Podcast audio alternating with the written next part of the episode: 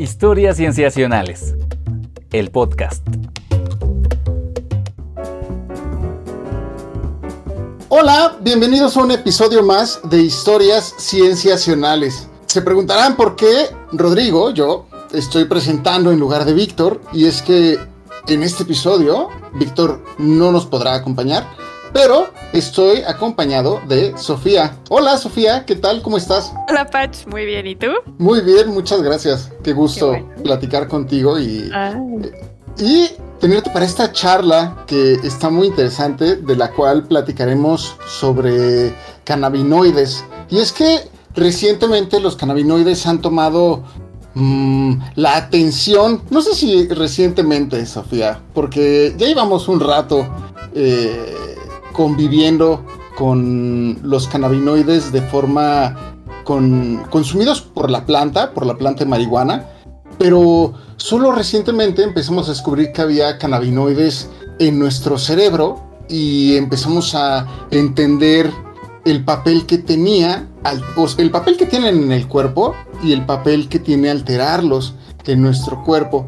Pero Solo recientemente empezamos a tener mucho más clara esta idea y por ello en este episodio vamos a hablar acerca de eso, de cómo estos cannabinoides tienen este papel en nuestro cuerpo. Así es, es un tema que abordamos de una manera también muy fascinante porque, bueno, mucho como en el ánimo de quitar tabúes y estigmas, pues también creo que los invitados que hemos tenido para esta situación, pues un poco también vienen con esta línea, ¿no? El de hablar plena y llanamente de la investigación de una planta y, y sí, bueno, no quitar el contexto de la dificultad que trae consigo por ser una droga ilegal, pero ellos muy alineados a, pues a que dejemos a un lado esas situaciones, ¿no? Claro, y en donde también nos comparten sus puntos de vista, no solo del papel desde la rama científica del estudio de los cannabinoides, sino también el papel que se tiene estos conocimientos en la sociedad. Y vaya, para esto nos, nos acompañará el doctor Oscar Prospero García y la doctora Giovanna Nayeli Quiñones Bastidas, que eh, más adelante presentaremos y que nos dará mucho gusto platicar con ellos. Entonces, pues sin más, como ves, sí, seguimos adelante, Sofía. Venga, con todo. Recuerden que si gustan apoyarnos, lo pueden hacer vía Patreon en patreon.com diagonal cienciacionales. Nos encantará saber de ustedes. Y para esta primera entrevista y para hablar sobre el tema de cannabinoides, estamos aquí Sofía Flores. Hola Sofía. Hola Pach. Y nos acompaña en la entrevista el doctor Oscar Prospero García, quien realiza, sus estudios de doctorado en neurociencias, quien realizó sus estudios de doctorado en neurociencias en UNAM y actualmente es director del laboratorio de cannabinoides del Departamento de Fisiología del UNAM en la Facultad de Medicina. Eh, sus líneas de investigación son las neurociencias, eh, la neurobiología de las adicciones, del sueño y de la memoria. ¿Qué tal, doctor? Qué gusto eh, tenerte aquí, que nos acompañes. Un gusto de que me hayan invitado y gracias por, por tomarme en cuenta para participar con ustedes y con el auditorio al que se dirigen. Ah, muchísimas gracias, eh, Oscar. Oye, y tengo esta duda desde que empezamos a planear este episodio y realmente es que veo que las investigaciones que han hecho en, tu laboratorio pues ya, ya tienen algo de tiempo y mi pregunta es, bueno, ¿desde cuándo se estudian los cannabinoides aquí en México desde la perspectiva de su papel en nuestro cuerpo? Sí, este, primero voy a, voy a responder a la, a la primera parte de la pregunta. ¿Desde cuándo se estudian los cannabinoides? ¿verdad? Los, los cannabinoides, em, primero déjenme aclarar que, que tenemos o los clasificamos en tres tipos, ¿verdad? Los cannabinoides los clasificamos como fitocannabinoides, aquellos que la planta de cannabis los produce. Eso, esos han sido estudiados desde la década de los 60 en 1964, el doctor Rafael Meshulam de la Universidad eh, este, de Jerusalén en Israel eh, aisló por primera vez en, la historia de la humanidad el principio activo de la marihuana que le llamamos delta 9 tetrahidrocannabinol. THC eh, le voy a llamar si es que lo vuelvo a mencionar. Y, entonces los fitocannabinoides se estudian desde los 60, de la década de 1960. Pero eh, en 1992, el mismo grupo, dirigido por el doctor Meshulam, descubre por primera vez que hay una molécula que naturalmente se produce en el cerebro. En realidad él lo aisló del cerebro de cerdo, una molécula que tenía la misma acción que el THC. Entonces de ahí se empezó a acuñar el término de endocannabinoides. Actualmente sabemos que todos los mamíferos y muchos, muchos otros eh, seres vivientes, insectos, moluscos, peces, díganlo ustedes, este, producen endocannabinoides. Es decir, es un sistema muy conservado en todas las especies vivientes en nuestro planeta. Entonces esos son los endocannabinoides, son producto natural, voy a decir, biológico de, eh, del cuerpo y, en particular del cerebro de prácticamente todos los animales vivientes que hemos investigado. Eh, y, e incluyo al humano, obviamente, ¿verdad? Entonces, esos son los endocannabinoides. Y luego tenemos los cannabinoides sintéticos, los cuales son producto, digamos, también del humano, pero eso en el, en el tubo de ensayo, por decirlo así, ¿verdad? Es decir, en el laboratorio de investigación se hacen combinaciones, se forman compuestos y, se investiga si tienen una actividad parecida al THC. Entonces, ¿desde cuándo se estudian los endocannabinoides o los cannabinoides en general? Bueno, pues sistemáticamente desde 1960. Los endocannabinoides, con el descubrimiento del doctor Meshulam en 1992, se empezaron a estudiar los endocannabinoides y, tengo la fortuna de que dos años después de que el doctor Meshulam describe el primer endocannabinoide, eh, nosotros descubrimos el segundo endocannabinoide que existe en la literatura científica. El doctor Meshulam le llamó al suyo anandamida nosotros al nuestro le llamamos oleamida. Son moléculas que naturalmente el cerebro del humano y de prácticamente todos los mamíferos este, produce, ¿verdad? Entonces, eh, actualmente ya se conocen alrededor de 10 endocannabinoides y entonces podría decir que, que, es de aproximadamente de 1992 para acá que eh, venimos estudiando los endocannabinoides.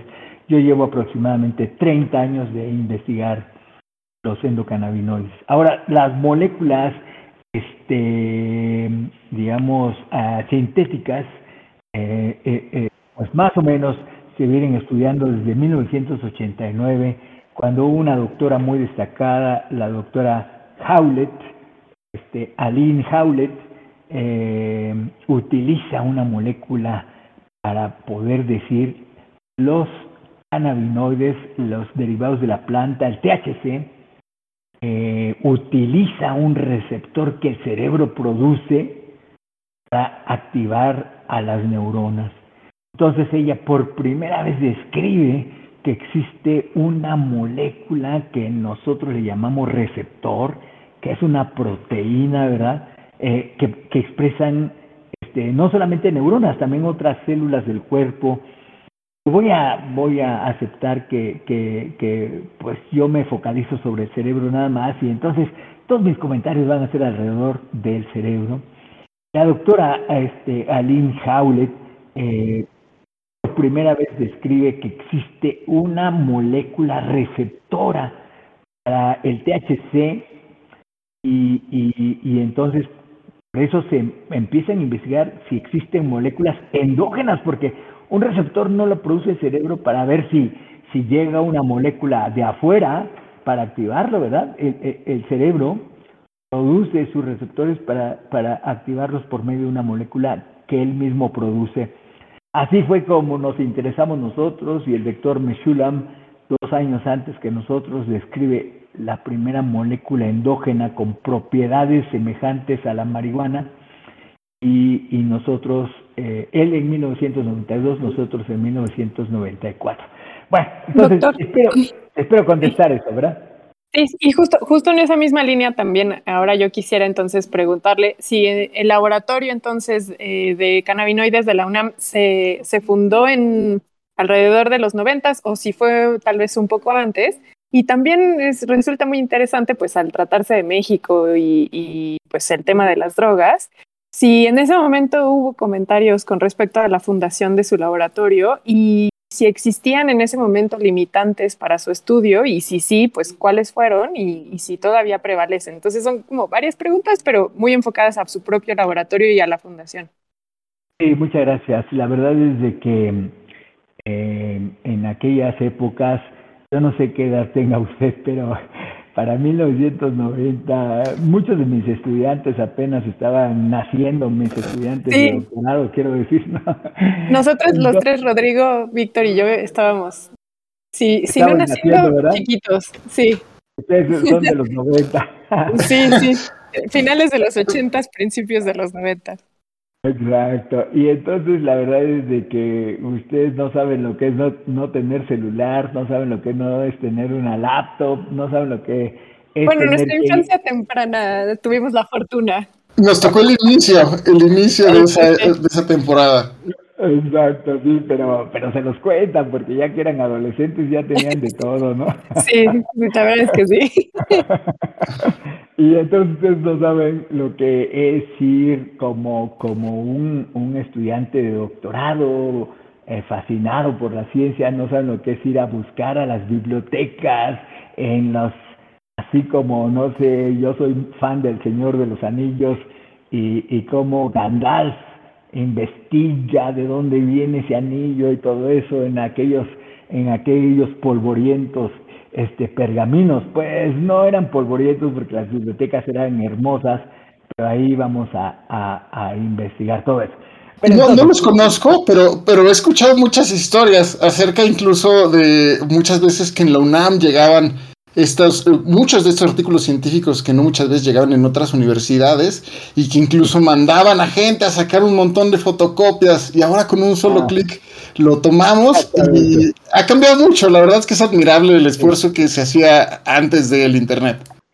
Sí, sí, sí, definitivamente. Ustedes no saben lo que sufríamos nosotros, porque cuando queríamos un artículo de un investigador, ¿verdad? Eh, vamos a decir, por, por inventar en Francia, este, pues le teníamos que escribir una carta, doctor, ¿tendría la amabilidad de mandarme un reprint de su artículo para ver? Y esperanzados de que el doctor leyera primero nuestra carta, segundo, se molestara en enviarnos el artículo, y eso eran dos, tres meses de espera para poder leer un artículo. Ahorita tengo que admitir que me he echado a perder y si mi computadora se tarda 30 segundos en bajarme el artículo, ya estoy vociferando porque olvidándome, ¿verdad? de aquellos dos, tres meses que tenía yo que esperar por los artículos. Pero les estoy dando este contexto porque estamos hablando de los 90 y en los 90, si hoy tenemos muchas restricciones para hacer investigación y y, y, este, sobre todo en equipamiento, pues en aquel tiempo ya no se diga. Así es de que uno tenía que emigrar y tengo que admitir que la verdad es que yo eh, llegué a la, a, la clínica Scripps, al Instituto Scripps, con la idea de que, de que buscáramos eh, moléculas que indujeran sueño. Estoy hablando de la clínica Scripps que está localizada en La Joya, California, este, en el estado de California, Estados Unidos. Entonces ahí llegué, me entrevisté con el doctor este, Lerner y, le decía yo que tenía que haber moléculas que indujeran sueño naturalmente. Y él se interesó mucho, un viejo muy amable, muy, muy agradable, y dijo, bueno, ¿qué quieres que hagamos?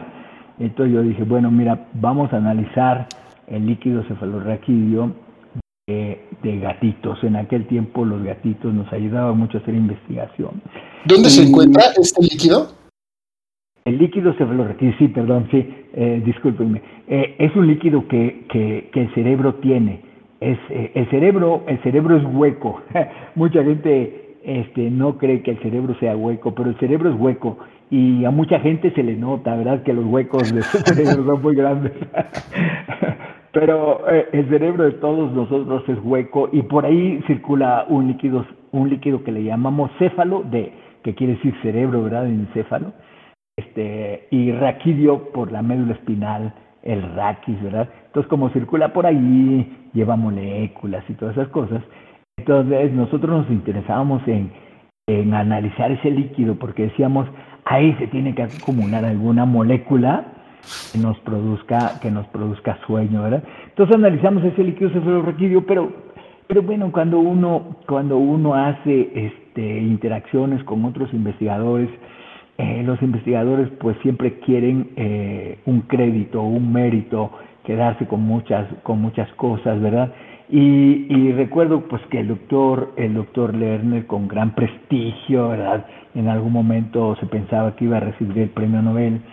Este, pues él dijo, "¿Sabes qué? Yo a mí no me interesa más que los lípidos y quiero decir que el lípido es como los gorditos que acumulamos en la panza algunos de nosotros, ¿verdad? Los que ya tenemos cierta edad y no hacemos ejercicio, tenemos una panzota, este, esos son lípidos, ¿verdad? Los gorditos. Entonces, eh, y, y lo mismo el aceite con el que freímos unas quesadillas o nos preparamos unos huevos, este, esos son lípidos. Y entonces, él decía, yo, yo quiero, yo quiero saber qué pasa con los lípidos del cerebro. Y bueno, gracias a ese interés y, que, y que yo le decía, vamos a investigar moléculas que, que produzcan sueño, este, se aisló eh, esta molécula, ¿verdad? Esta molécula que insisto son dos años después de que el doctor Meshulam ya había descrito una. Entonces nos comunicamos con el doctor Meshulam y le preguntamos, oye, ¿tú crees que esto también puede ser una marihuana endógena? En aquel tiempo, digamos, lo máximo de la tecnología era, era el fax. Entonces, por un fax escrito a mano, nos dijo, sí, sí es. Porque nosotros le mandamos la molécula, ¿verdad? Para que él la probara. Y él dijo, sí, sí es. Bueno, Toda esta historia la estoy diciendo porque uno, en, en, si ahora tenemos que mirar para hacer ciencia de frontera, en aquellos tiempos de los 90 yo tuve que mirar para hacer eh, ciencia de frontera, digamos. Pero obviamente yo fui y, y me regresé, ¿verdad? Eh, es como, como la historia escrita por, por, por este, por el, el tío de Frodo Wagens, ¿no? Eh, la historia de una ida y de un regreso. Eh, y yo regresé y en 1996 monté mi laboratorio en, la en el Departamento de Fisiología de la Facultad de Medicina. Y ahí entonces empezamos a investigar esa molécula que nos había, nos había asombrado y nos enteramos de las otras y nos fuimos enterando de las otras que se iban descubriendo. Así es de que son cerca de 30 años de, de investigar endocannabinoides y hemos eh, logrado un prestigio internacional eh, porque prácticamente fuimos los primeros en mostrar que estas moléculas están encargadas, entre otras funciones, de regular el sueño, ¿verdad? Nos, nos ayudan a, a, a tener sueño, nos ayudan a que el sueño se presente. Entonces, um, esa historia, eh, eh, vamos con sus altos y, y, con sus bajos, nos ha permitido ser un, un grupo reconocido internacionalmente. Y, y con... Ah, adelante, Sofía. Adelante. Es que justo, justo le iba a preguntar si había algo relacionado con el estigma, pero no sé si le ibas tú a preguntar eso, Pachi. Sí, justo. Justo. ¿El estigma sobre qué? Pues justamente con, pues al tratarse de pues, temas relacionados justamente con drogas y Sí. Y, y, pues no, no, sé, ¿no? El tema de las drogas en México en realidad, pues podríamos sí. pensar que es muy, muy reciente, pero en realidad es desde el siglo pasado, ¿no? No sé, allí. Sí, el tema no solo en México es escabroso, en, en todo el mundo. Yo afortunadamente, claro. como insisto, y por favor tómenlo como descriptivo, no como arrogante, pues yo tengo eh, muchos amigos que tienen posiciones importantes, como la, la directora de, lo, de los institutos nacionales contra las drogas en Estados Unidos, la doctora Nora Volkov, que por cierto es mexicana, ¿verdad? Ella hizo su, eh, su carrera de medicina en la Facultad de Medicina de la UNAM. Y mi maestro, eh, que es el director de los institutos nacionales eh, para el estudio del alcohol y del alcoholismo, este, el doctor George Coop, que él fue, él fue mi maestro cuando yo estuve en Estados Unidos, ¿verdad? Entonces, eh, al llevarme al llevarme bien con ellos, me, entiendo entiendo toda la, estigmatización que hay en contra de aquellos usuarios de sustancias, ¿verdad? Todos los usuarios de sustancias tienen que sufrir a la gente que los rechaza y los mira feo. Eh, y entonces, el estigma no solamente es para ellos, también es para mí, a pesar de que nadie me cree que yo no consumo más que café y, y los fines de semana eh, una copa de vino mientras como, ¿verdad? Entonces nadie cree que yo no fumo marihuana, nadie cree que yo no me haya metido ninguna línea de cocaína, pero bueno, pues no estamos para, no estamos para rendir cuentas. Exacto, ni rendir cuentas ni complacer a nadie, ¿verdad? Pero este, eh, pero de todas maneras tengo estigma en el sentido de que este, hace muchos años eh, la rectoría de mi universidad, mi alma mater, la UNAM, eh, me comunicó que en, en, los medios alguien había dicho que yo hacía investigaciones ilegales y, y, y, la parte jurídica de la UNAM me dijo, tú no te preocupes, eh, la UNAM te protege, ¿verdad? Eh, a principios de este año, COFEPRIS eh, se acercó a Facultad de Medicina para preguntar qué hacía el doctor Prospero en relación a estudios de marihuana, ¿verdad? que, que, justificara que no estaba haciendo estudios este, ilegales, ¿verdad? Y entonces yo digo, bueno, soy un científico reconocido en el país, reconocido internacionalmente, y, y, de alguna manera voy a decir, se me persigue porque se cree que rompo la ley al estar investigando este cannabinoides. En fin, el estigma pues eh, llega hasta ahí, pues, es decir, eh, una persona que consume sustancias siempre va a tener que este, batallar, tener que sufrir, que la gente lo vea feo, lo, lo, juzgue de manera moralista. Y vamos, si se tratara de una persona que tiene un trastorno de adicción a las sustancias, este, eh, moléculas como marihuana, este, alcohol, eh, este, pues todas las que sabemos, ¿verdad? Cocaína, derivados del opio, etcétera. Este, eh, nadie lo va a ver como una persona que padece una enfermedad, un trastorno, y lo van a culpar de ser un, alguien que moralmente está, está este, transgrediendo, ¿verdad? Eh, los límites.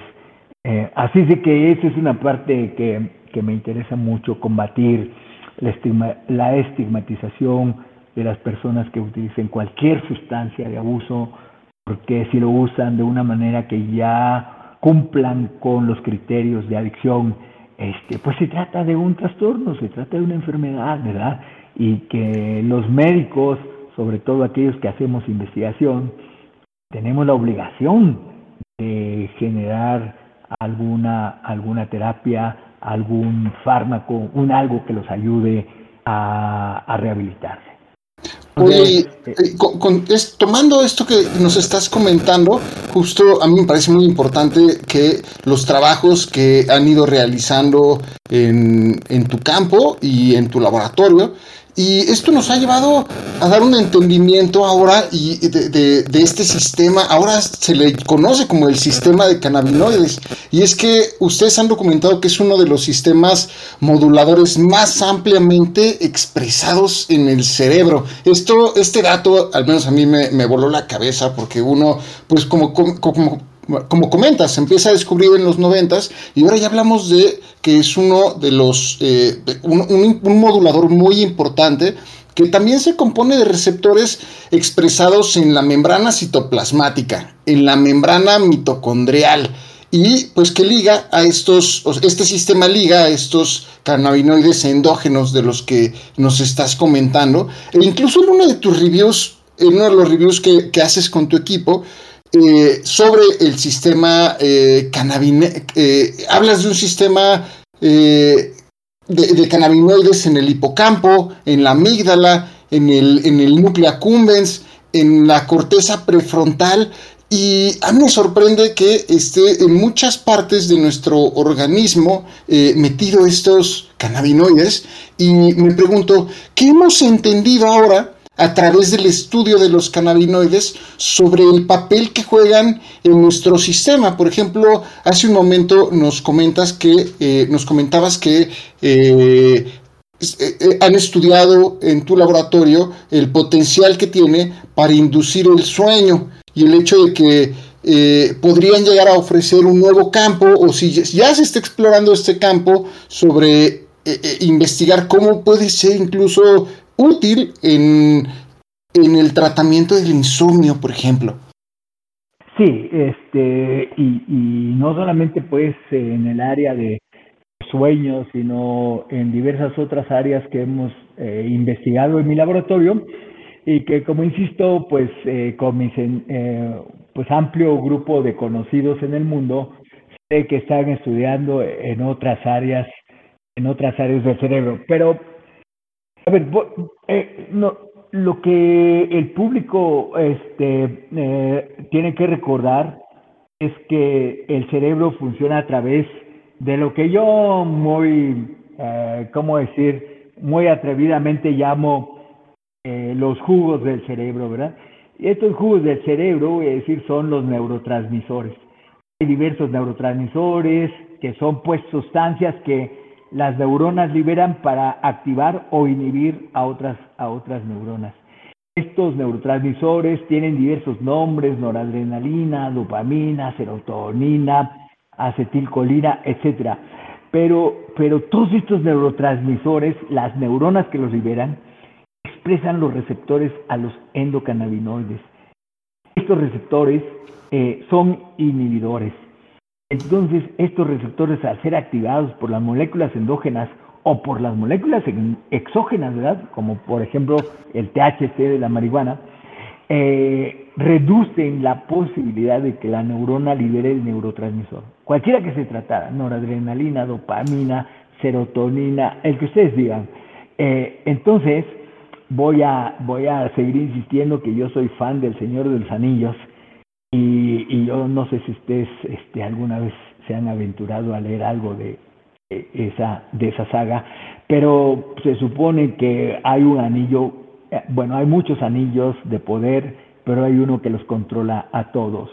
Yo voy a decir mm. que los neurotransmisores son como todos los anillos y el que los controla a todos son los endocannabinoides, o sea, el mm. anillo de poder. ¿verdad? Entonces, este, ciertamente eh, me fascina eh, porque no solamente es que regule la neurotransmisión de otros neurotransmisores, sino que la regula de, con una exquisitez, con un, un detalle tan específico que permite que el cerebro, ¿verdad? Eh, se active por una parte, pero que se inhiba delicadamente en otra parte y, con, y de esa interacción ocurre este, la generación de estrategias adaptativas al medio. Entonces, bueno, espero, espero estar contestando eh, eh, eh, lo, que me, lo que me comentaban, complementando lo que me comentaban. Sí, sí, y justo también, bueno, ya lo ha mencionado un poco y todavía retomando el tema del consumo. En el caso de también de, de, la marihuana y su relación con otras drogas, eh, bueno, con todo este papel tan importante que tiene, pues también es importante eh, manejarlo para un uso responsable, ¿no? Y en ese caso, ¿qué perspectiva tiene usted, doctor, sobre la regulación que debe tener la marihuana y, también eh, en términos de pues que también se diferencia con otras drogas, ¿no? O sea, el papel que tiene eh, la cannabis en, la esto que nos mencionaba del sueño y también en el trabajo que, pues, hemos visto que tiene que ver con, por ejemplo, el consumo de alimentos, el hambre eh, y también eh, para paliar dolores, etcétera. En general, ¿usted qué perspectiva tiene sobre su regulación y con relación a otras drogas? Sí, este, eh, es usted malvada porque me hace muchas preguntas y abusa de mi memoria de corto plazo. pero bueno, eh, trato de contestar. Sí, sí. trato de contestar las que se me van, eh, las que se, las que voy recordando, ¿verdad? Eh, bueno, um, digamos que este la, la utilización em, de los productos aislados de la marihuana que tiene aproximadamente unos 500, un poco más, y digamos de la familia de los cannabinoides, tiene aproximadamente unos 100, este, nosotros estamos tratando de investigar, eh, pero los compuestos aislados nos pueden ayudar a regular eh, trastornos, ¿verdad? Que, que actualmente eh, sí lo regulamos, pero algunas veces muy pobremente. Eh, eso podría ser el dolor, ¿verdad? Eso podría ser trastornos del dormir como, como insomnio, también podrían ser trastornos este, alimentarios eh, como una anorexia. Eh, puede, puede ayudarnos a regular muchos, muchos trastornos, ¿verdad? actualmente sabemos que uno de los compuestos es el CBD, el cannabidiol, eh, está mostrando tener efectividad para regular, para controlar un tipo de epilepsia que hasta hoy no ha sido posible controlarla, que es eh, altamente dramática porque eh, estos síndromes empiezan en la niñez muy, muy, muy temprana, porque el niño no ha cumplido ni un año y empieza a convulsionar, ¿verdad? Imagínense una familia que espera con tanto gusto a un hijo, a un nuevo integrante de la familia y resulta que a los 3, 4 o 6 meses empieza a convulsionar y lo llevan al neurólogo pediatra y el neurólogo pediatra le dice, pues voy a hacer todo lo posible, pero, pero si soy franco no hay nada para controlar las crisis convulsivas de su hijo. De pronto eh, tenemos los estudios bien controlados, hechos en la Universidad de Nueva York, en la que, en la que muestran que el cannabidiol apoyando los fármacos clásicos, ¿verdad? No solo, sino apoyando los clásicos, los fármacos clásicos, este, es capaz de reducir 50 crisis que le da al niño al día a 2, 3 eh, al mes. ¿verdad? Entonces, pues, pues, pues, la familia está eh, eh, obviamente recuperada, más esperanzada, más llena de alegría, porque el hijo el hijo ha logrado un control, ¿verdad?, de lo que pues es espantoso ver a un niño estar convulsionando. Es eh, nos comentas al caso de, la, de, Grace aquí en México, que fue tratado... Eh, no, no estoy comentando ese caso, porque ese caso, este, yo tengo mis, mis preocupaciones porque Grace no recibió cannabidiol solo. Eh, Grace recibió un extracto que yo digo que está contaminado porque eh, nadie está, nadie lo ha demostrado con pureza. Entonces, de todas maneras es un antecedente, voy a decir, y, y si bien tiene un beneficio cuando está contaminado, eh, puede ser que tenga también a la larga un, maleficio. Es decir, eh, un CBD contaminado con THC eh, corre el riesgo de, dañar el cerebro que está todavía creciendo, como es una persona que no ha cumplido los 25 años de edad, ¿verdad?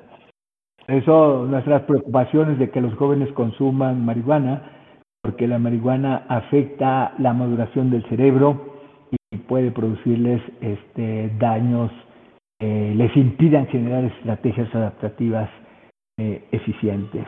Es, interesante esta perspectiva que, comentas al, comentar que se requiere un, un, estándar alto para que estas sustancias, como por ejemplo el CBD o, o, distintos compuestos, eh, hagan de forma, cumplan de forma eficiente y sin efecto, bueno, con los efectos secundarios controlados y conocidos, eh, de mejor forma que sirvan estos medicamentos. Exacto, eh, y, y esa es una preocupación que que tenemos muchos y personalmente yo también, porque uno puede eh, ir a los bazares esos este, que ponen en las calles en la Ciudad de México y, siempre se va a encontrar uno, dos, tres puestos que, que le venden a uno CBD.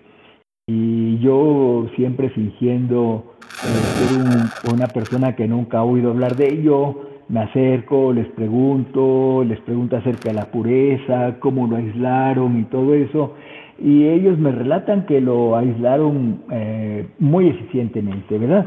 Este, pero pues desafortunadamente yo sé que para aislar CBD con la pureza que se requiere, se requiere equipo muy sofisticado y, para producir una cierta cantidad comercial, millones de dólares para, para poder producirlo, ¿verdad? Entonces, si alguien me dice, no, pues lo estamos purificando con toda, con toda la, la, la, calidad posible y todo eso, pues la verdad es que no me queda más que decir, no es cierto, ¿no? En mi mente, claro, obviamente no voy a confrontar a nadie, pero es una desgracia porque entonces la gente lo compra, lo usa, con un potencial de, de efectos colaterales posteriormente pudiera lamentar. Ojalá no, pero pues como médico tengo que pensar en la prevención, ¿verdad?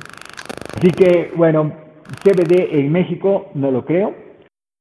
Eh, la doctora Nora Volkov, que les decía que es la que dirige los institutos nacionales en contra de las adicciones en Estados Unidos y que es una mexicana obtuvo su grado de médico aquí en México, en la Facultad de Medicina de la UNAM, este, le preguntaba yo, oye, Nora, y, y, este, y en Estados Unidos eh, se está permitiendo vender el CBD así en la calle sin receta médica, y dijo, se vende, punto. No es que se permita o lo que digas, se vende. Y le digo, ¿y, y, y todos los productos tienen CBD? Y me dijo, de todos los que hemos investigado, el 17% no tiene CBD, no tiene.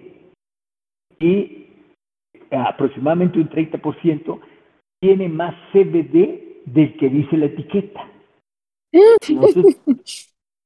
Nosotros, estamos siempre preocupados con la dosis adecuada, porque citando a uno de mis maestros, eh, que se llamaba Paracelso, verdadero nombre era Aureolus Philippus Theophrastus Bombastus von Hohenheim. Ese, ese maestro mío decía, no hay veneno, solamente hay dosis.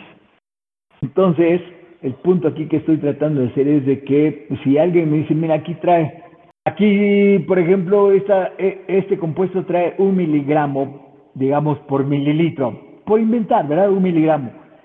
Entonces yo, yo pienso, ah, bueno, pues si es un miligramo, yo le tengo que dar tantas gotas a mi paciente de esto. Pero en realidad no trae un miligramo, sino que trae 10 miligramos, por ejemplo.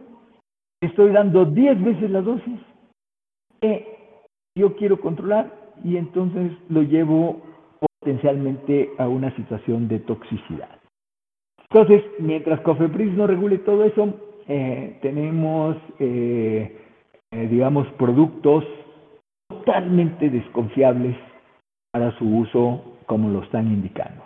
Nos, da, nos das un panorama que nos deja, bueno, al menos a mí me deja claro el contexto en el que nos encontramos y los rubros en los que vale la pena indagar, no desde la ciencia, sino del, del, cómo lo estamos haciendo y cómo, hacia dónde queremos que se dirija.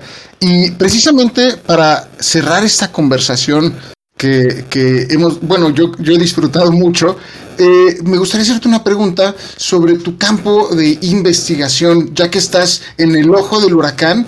¿Cuáles crees que tú, cuáles crees que sea eh, ahorita la principal apuesta o hacia dónde se están dirigiendo tus investigaciones?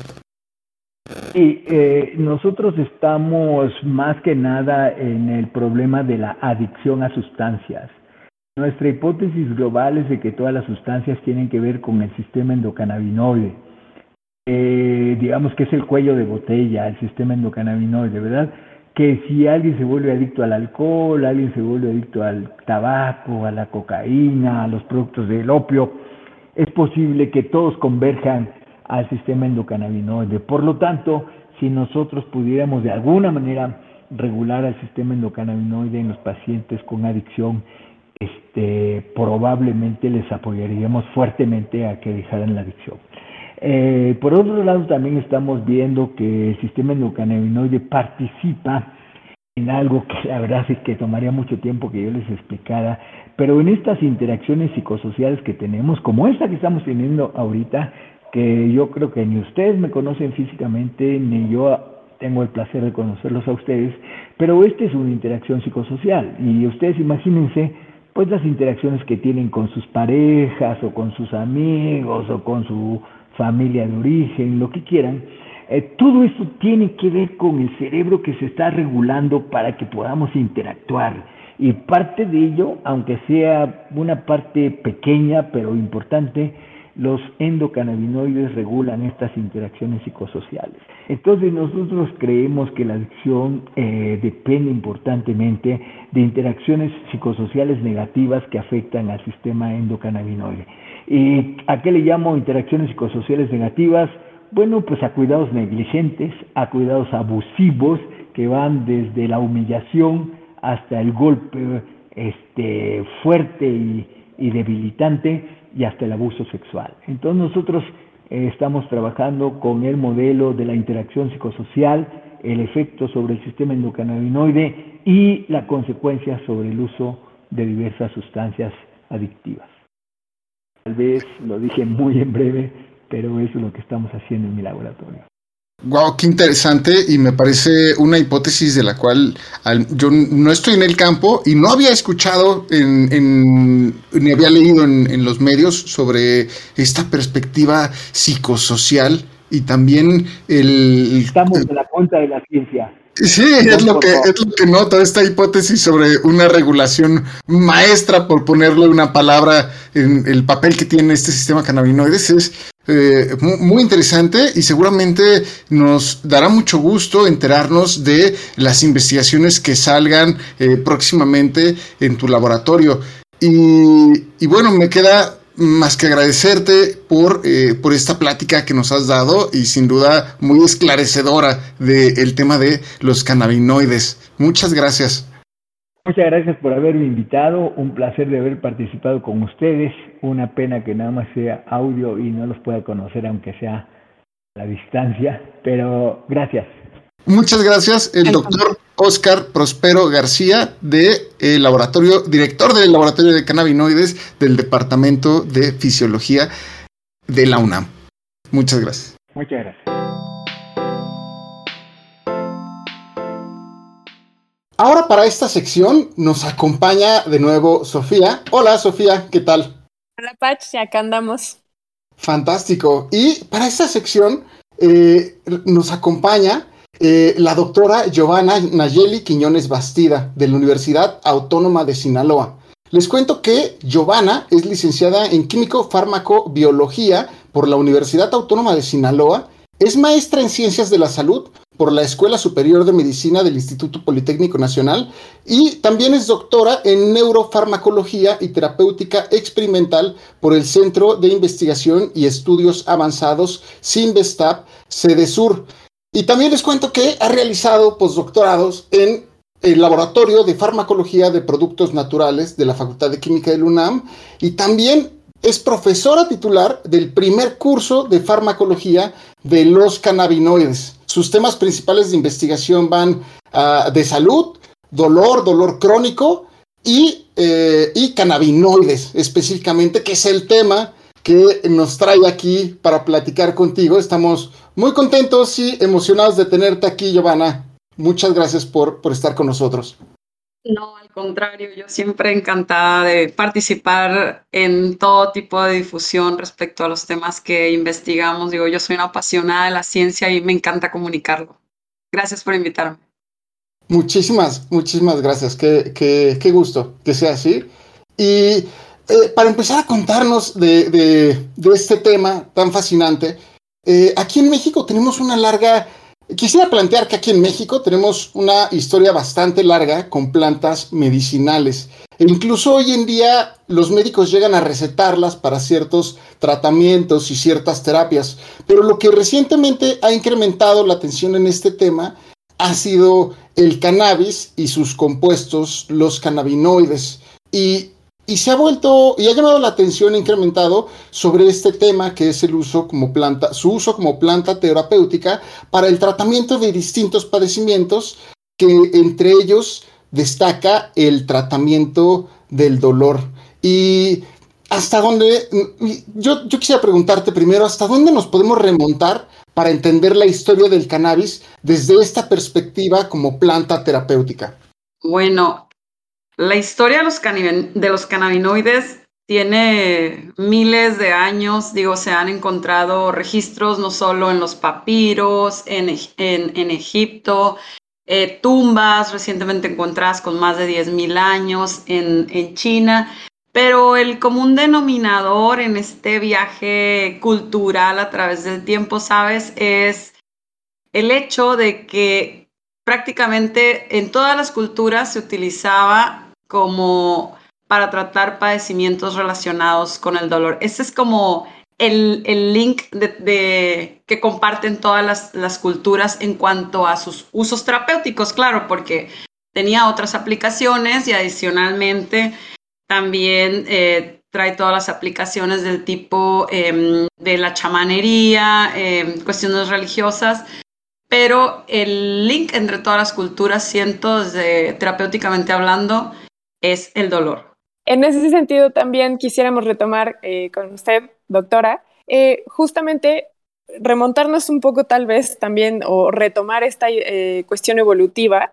Y, usted nos dice que tiene que ver con esta cuestión del dolor, pero ya en términos también evolutivos, ¿cómo es que los compuestos de las plantas tienen esta relación, al menos con nosotros los humanos, porque me imagino que también están presentes en otras especies, al menos animales, em, que tienen que ver con eh, pues, cuestiones metabólicas y específicamente, bueno, en el dolor, ¿no? Pero ¿cómo es que hay este proceso coevolutivo en el que estos compuestos para nosotros tienen eh, relevancia y, también qué significa eh, que puedan estar libres de condiciones adversas? Porque sabemos muy bien que, bueno, si no podemos comer cualquier elemento natural porque a veces tienen compuestos pues que pueden ser nocivos para nuestra salud, pero en este caso pues son beneficiosos, ¿no? Entonces, ¿qué también, qué idea se tiene sobre que lo que es natural eh, pues puede sernos benéfico?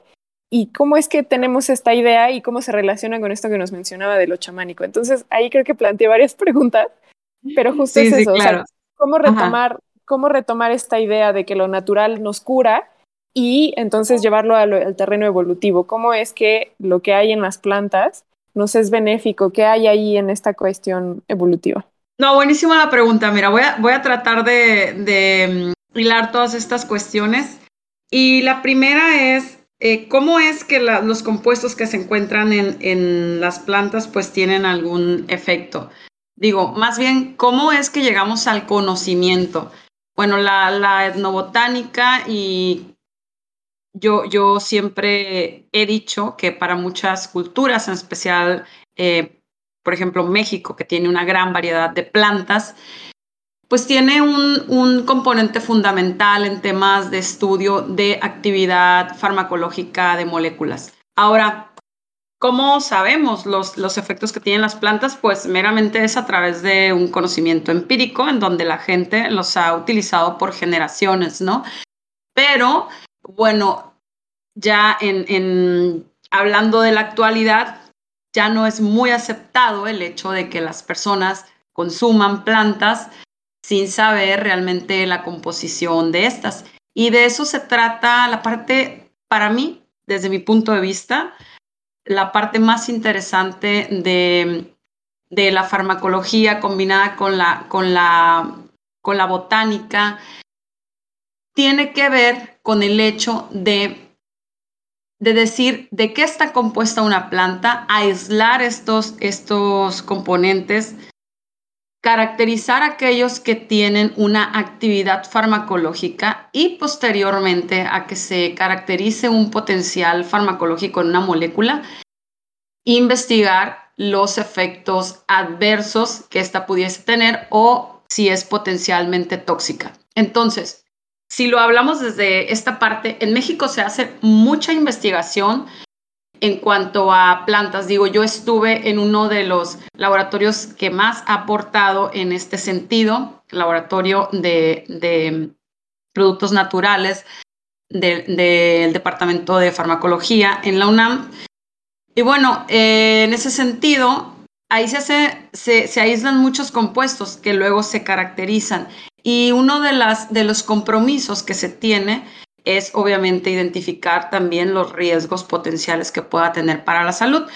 ¿Y por qué, por qué hacemos esto o por qué debería de ser dirigida de esta forma la investigación? Porque actualmente hay una corriente importante entre la sociedad, vamos, un fenómeno social que ha crecido mucho eh, la aceptación por consumir productos de origen natural porque se tiene la idea errónea de que todo lo natural es inocuo y esto no es así.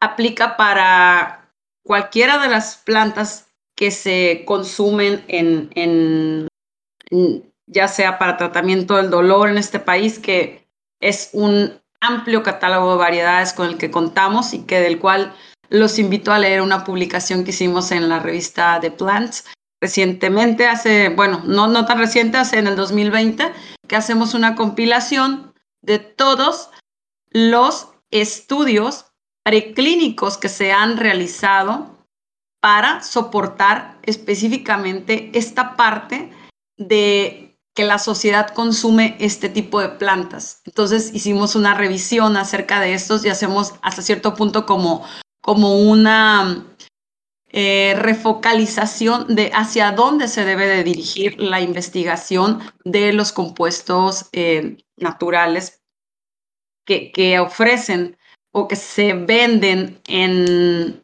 en la sociedad como que tienen un, un, efecto terapéutico, ¿no? En este caso les hablo, por ejemplo, de las moléculas del dolor, de las moléculas que pueden tener un efecto para el tratamiento del dolor.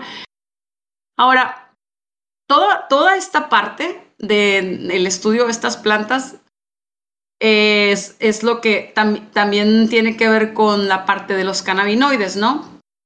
Esta misma historia que les cuento de, de cómo se conocen los efectos de manera empírica, luego se aíslan los compuestos, se prueban sus, sus potenciales efectos terapéuticos y se descartan los efectos eh, tóxicos que pueda tener, efectos adversos y posteriormente se avanza a un estudio clínico bien, bien realizado, tiene que ver mucho con el cannabis.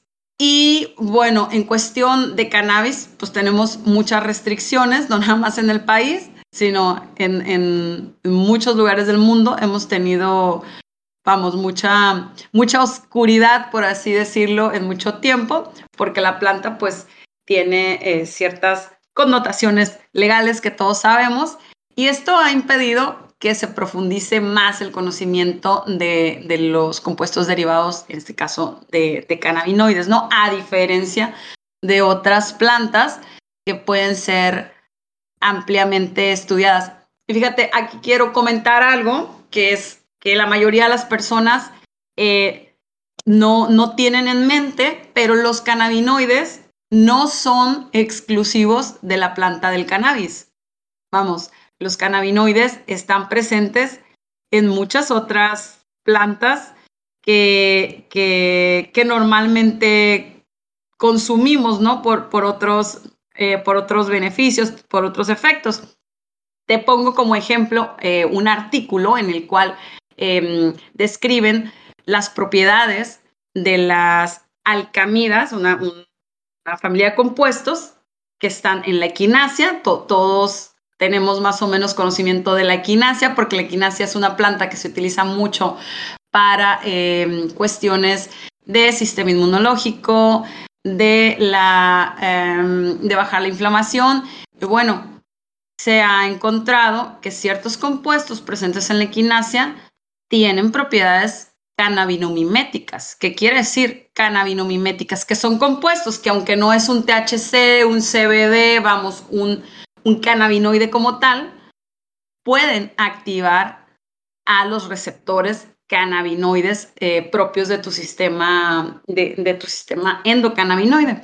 Entonces, es, es un mundo bastante interesante todo esto es, muy interesante la perspectiva, esta perspectiva que nos cuentas, porque también habla eh, de, un, de cómo el conocimiento tradicional puede llegar a aportar y hacer este, bueno, al menos a mí me parece que puede llegar a ahorrar este trabajo de decir, bueno, todas las plantas podrían llegar a tener un eh, camino de medicina, eh, de terapia, pero al final ha habido todo un, un conocimiento de muchos miles de años en el cual eh, tenemos registros en distintas regiones de esta planta puede llegar a servir para esto, esta otra planta podría llegar, pero falta toda esta evaluación, eh, evaluación de cuáles son los compuestos y los otros que hacen en nuestro, en nuestro organismo. Entonces, suena a que para investigar una sola planta se requiere un esfuerzo titánico enorme. Y también me hace pensar que todo este...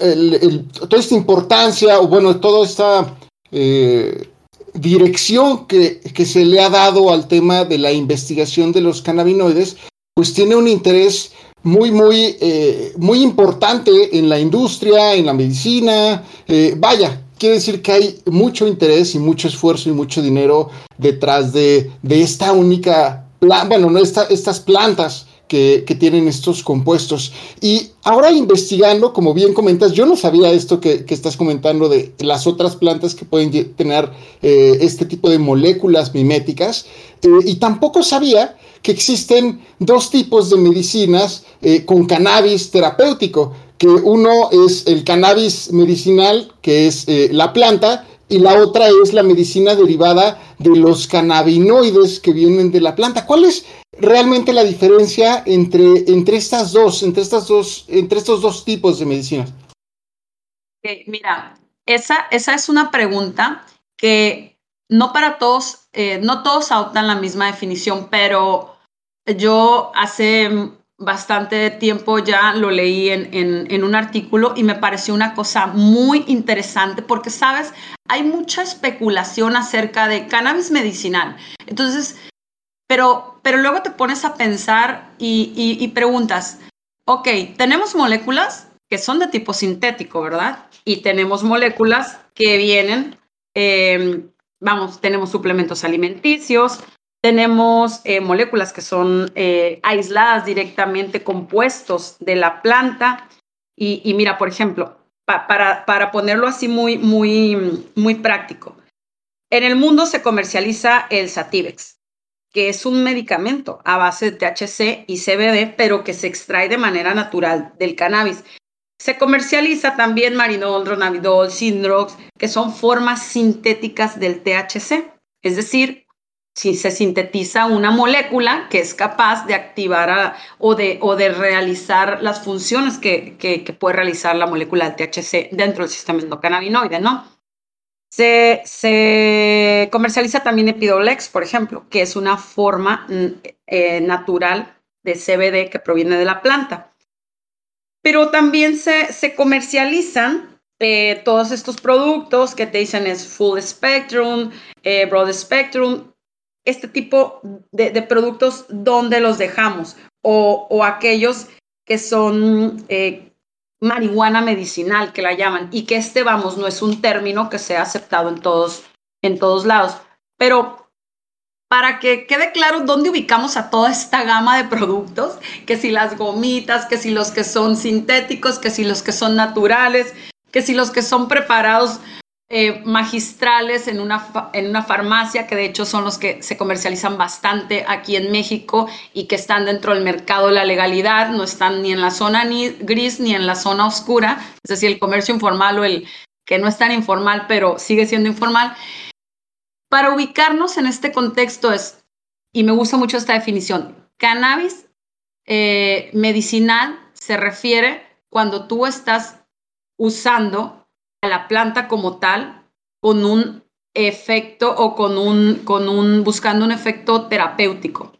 Mientras que cuando tú hablas de medicina derivada de los cannabinoides, hacemos referencia eh, únicamente a la parte de todos aquellos compuestos que, que puedan estar relacionados, por ejemplo, las formas sintéticas, Em, que se crean en los laboratorios, que son cannabinoides, pero que no son la, planta como tal. O bien, por ejemplo, otra Sativex, que es, que es un medicamento como tal, pero que es, un extracto en realidad natural de THC y CBD que proviene de la planta.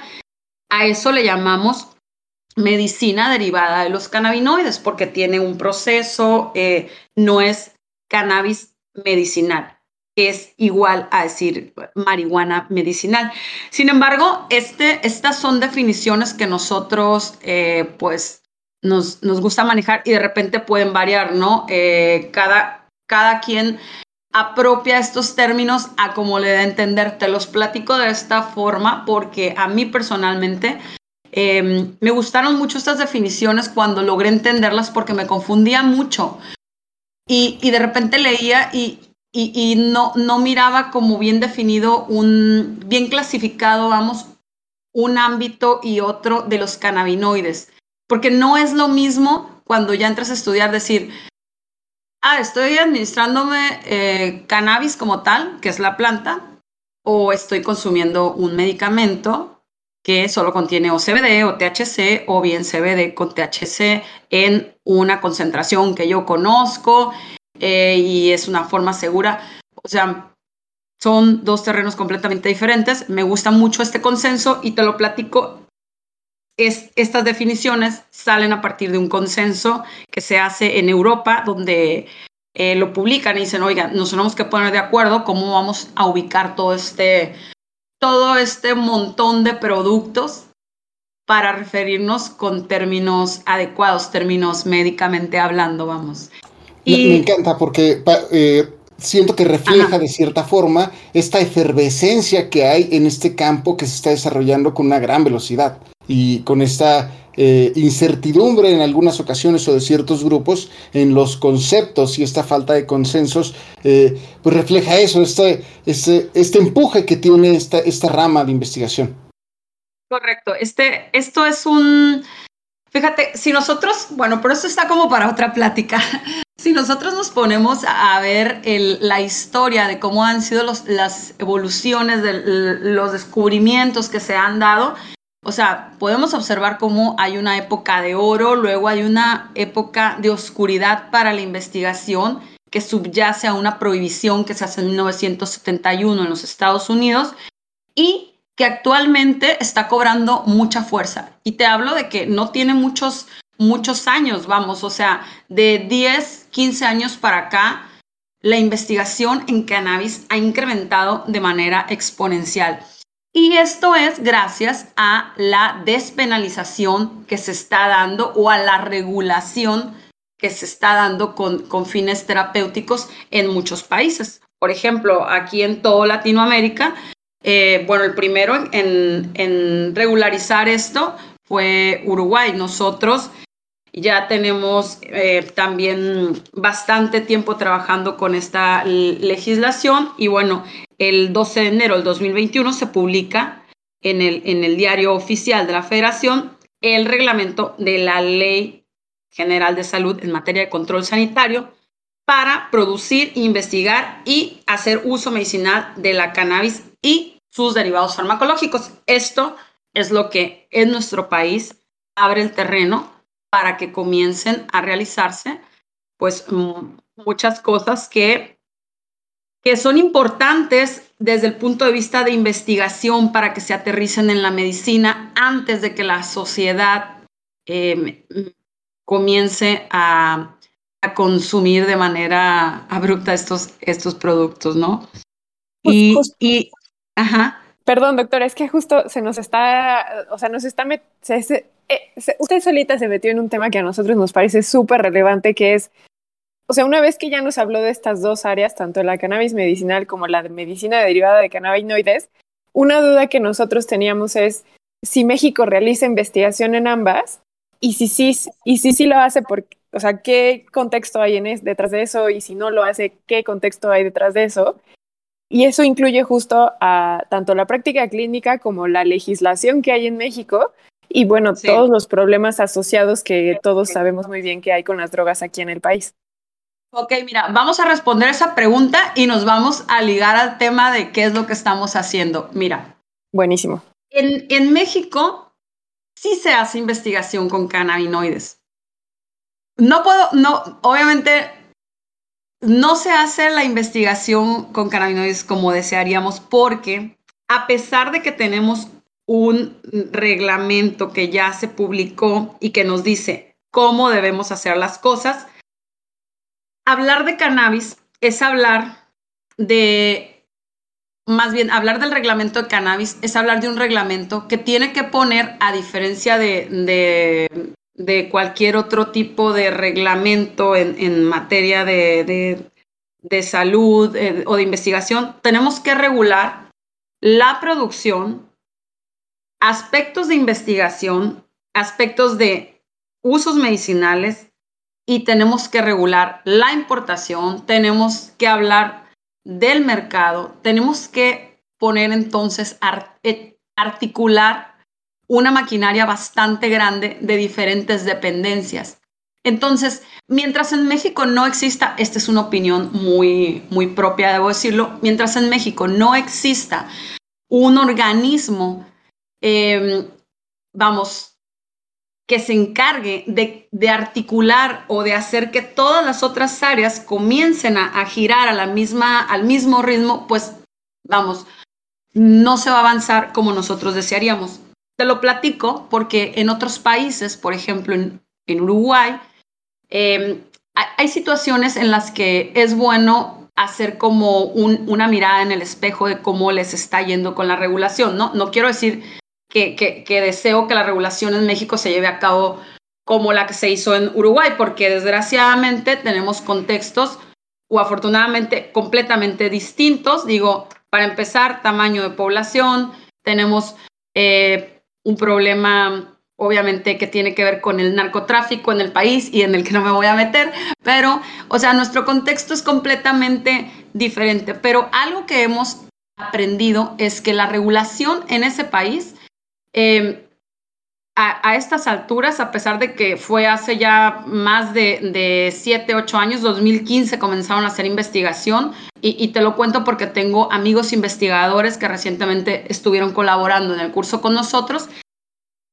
pues realmente no, no tienen todos los avances que, esos, que ellos desearían. Sin embargo, ahí van, pues la, la cosa va caminando, pero entonces ellos de manera muy inteligente forman a un organismo que se encargue exclusivamente de gestionar todo, todas estas cosas de investigación y la regulación en términos médicos, ¿no? Un instituto de, cannabis, vamos. Entonces yo creo que esa es una muy buena oportunidad en este, en este país para que las cosas comiencen a ir con una, em, pues al ritmo que, que desearíamos, ¿no? De repente como investigadores se nos hace muy complicado eh, acceder a ciertas cosas porque lo he dicho en otros foros, la investigación está regulada, la revisión por los protocolos, de los protocolos por, por COFEPRIS, se hacen como cuellos de botella en tanto trámite, de repente no puedes importar al país un estándar de referencia porque ya no entra en la categoría que ellos definen como un,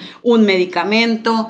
Entonces, hay muchas cosas que en el país todavía no se pueden hacer. Por ejemplo, tú quieres, em, estás interesado como investigador en decir, quiero hacer un estudio acerca de todos los productos que se están comercializando en el mercado y qué tan seguros son. No lo puedes hacer. Y no lo puedes hacer porque no puedes importar al país un estándar de referencia que es el, vamos, el, el compuesto con el que te vas a basar para decir, sí, el, el producto X o Y contiene esa cantidad que dice. Y adicionalmente, bueno, hay una serie ya, o sea, todo está ya bien planeado, se sabe cómo se deben de hacer las cosas. El problema es que no se están llevando a cabo. Se sabe que para un producto que está en la calle tienes que hacerle eh, pruebas de mm, mm, eh, bacterias, eh, hongos, tienes que buscar plaguicidas, tienes que buscar metales pesados y tienes que buscar también que contengan lo que dicen. Entonces, no se están llevando a cabo eh, esas cosas. Esa es la realidad. Ahora, en términos, eso es en términos de regular el mercado. En términos de investigación, hacemos muy poca o casi nula investigación. Yo debo decir que sí me siento muy orgullosa porque hemos, hemos publicado dos trabajos recientes que tienen que ver con cannabinoides, pero utilizamos, estamos buscando eh, moléculas o compuestos sintéticos, que estos escapan al, reglamento, entonces podemos hacer investigación eh, con ello. Y en términos de medicina, en el país ya están funcionando las farmacias em, en las cuales se hacen preparados magistrales. Y, y, y, en los cuales pues tienes que demostrar que tienes una trazabilidad de la materia eh, y cumplir con un montón de requisitos, pero bueno, en términos de investigación, volviendo al tema, la pregunta principal, pues no se hace la investigación que desearíamos pero sí, sí hay algunos grupos que ya están trabajando y que creo que están sembrando ya el, precedente, vamos, de, cómo deben de hacerse las cosas. Nos, vamos, nos estamos preparando, pero sí requerimos como que un, un impulso, ¿no? En términos de cómo se están legislando o aprobando las cosas. Y, justo tomando esto de, eh, como lo comentas sobre tu investigación, estas dos últimas investigaciones que has eh, realizado, nos llamó mucho la atención la más reciente que, que, hiciste, que, esta, que se publicó en abril del 2022 y que se publica en la revista de Acta Farmacéutica, en donde ustedes exploran la combinación de compuestos de cannabinoides y tramadol, que es un compuesto de los, eh, que es un opiáceo. Y, lo, y ustedes reportan que estos dos compuestos actúan de forma sinérgica para el tratamiento, en el tratamiento del dolor, lo cual a mí me parece eh, una aproximación pensando un tanto fuera de la caja. Y digo pensando fuera de la caja porque la mayoría de las corrientes van, o al menos como se ve desde fuera de esta rama de investigación, es que uno está intentando alejarse de los, eh, de los opioides eh, por la crisis tan grande que, se ha ocasionado principalmente en Estados Unidos por el tema de la, de la adicción y el, su uso en el tratamiento del dolor y siendo los, los cannabinoides aparentemente una, eh, una terapia alternativa en este tipo de padecimientos. Y ahora ustedes plantean que puede llegar a tener una acción sinérgica estos dos compuestos. Entonces, cuéntanos de esta, de esta investigación. Bueno, la verdad es un tema que me apasiona bastante, me pone muy de buenas hablar de eso porque, sabes, yo creo que no hay condición más debilitante e incapacitante que sufrir de dolor. Y esto eh, implica muchas cosas. Sufrir de dolor no es, o sea, vamos, la palabra sufrimiento, ¿no? Sufres en todos los, los, los terrenos de, de, tu vida. No puedes dormir, cursas con comorbilidades, ansiedad, depresión. Vamos, hay personas que llegan al suicidio porque sufren de dolor. Y, y hay para quienes no, no hay más opción terapéutica. Vamos, tenemos un montón de fármacos en el mercado, pero la realidad es que solamente ofrecen un alivio parcial del dolor. Ahora, en este sentido, y, retomando el tema de los cannabinoides en la historia propia que nos dicen que tienen un potencial para el tratamiento del dolor, la cosa no está tan fácil y te voy a explicar por qué. Resulta que los cannabinoides en realidad dentro de la categoría de todos los fármacos no son la primera opción terapéutica para un paciente que tenga dolor. O sea, no es cierto eso que nos han hecho creer de que los cannabinoides son la panacea que van a aliviar el dolor. Eso, eso para tenerlo muy claro, ¿no? Adicionalmente, todos los estudios, ensayos aleatorizados, controlados, eh, doble ciego, han demostrado que el alivio del dolor eh, cuando tú administras ya sea CBD, THC o la combinación de estos dos, de, estos eh, THC o CBD, eh, proveen un alivio de leve a moderado del dolor, es decir, aproximadamente un 30% en la reducción de la intensidad del dolor. Y tal vez tú me vas a decir, bueno, eso, eso no es nada, no me sirve, ¿no? Pero, pero además se ha demostrado, y, las guías internacionales, mira, tenemos un consenso de, guías internacionales, en, México no la tenemos, pero tenemos una serie de guías internacionales que nos dicen cuándo y cómo hay que administrar un cannabinoide para el tratamiento del dolor. En primera, y todo queda claro en todos los países que tienen estas guías, es que el alivio es de leve a moderado de un cannabinoide. Dos, que que debes de utilizarlo en, bueno, en, dolor con cáncer o bien en algunas cuestiones de dolor eh, crónico neuropático, es decir, dolor neuropático. Otra de las cosas que se destacan es que nunca van a ser la primera línea de opción de tratamiento para un paciente. Cuatro, generalmente son coadyuvantes de la terapia de un paciente, es decir, que ya tiene un tratamiento previo de, para el dolor, como decir los, los gabapentinoides, cualquier otro tipo de analgésico que se le esté dando, se le coadyuva, vamos, se le suma el cannabinoide, ¿no? Y de ahí parte este interés en donde encuentran que a las personas que les dan opioides y que debo de mencionar que los opioides actualmente son una epidemia, por lo menos en los Estados Unidos, se muere un número impresionante de personas por hora, creo. No, no estoy segura ahorita de la, de la cifra, pero es un número exorbitante de personas las que se mueren. Creo que son casi 200 personas al día por consumo de opioides. Entonces, e, estamos hablando de, de una epidemia, ¿no?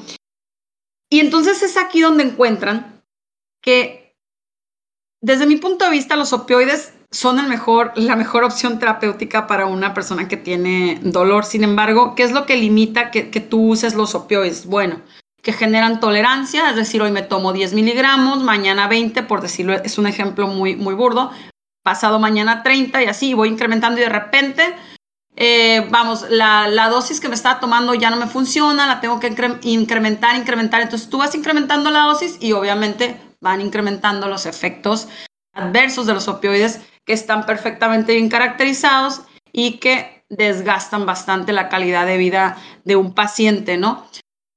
Ahora, ¿qué se sabe en, en este ámbito? Los estudios han demostrado que las personas, por ejemplo, que consumen, eh, bueno, que, que tienen tratamientos para el dolor con opioides, por ejemplo, con, con morfina, disminuyen eh, su incremento de la dosis de morfina comparados, vamos, tenemos un, grupo de pacientes que, que consumen morfina y la tendencia es que en una gráfica va incrementando, incrementando, incrementando conforme pasan los días el consumo de morfina.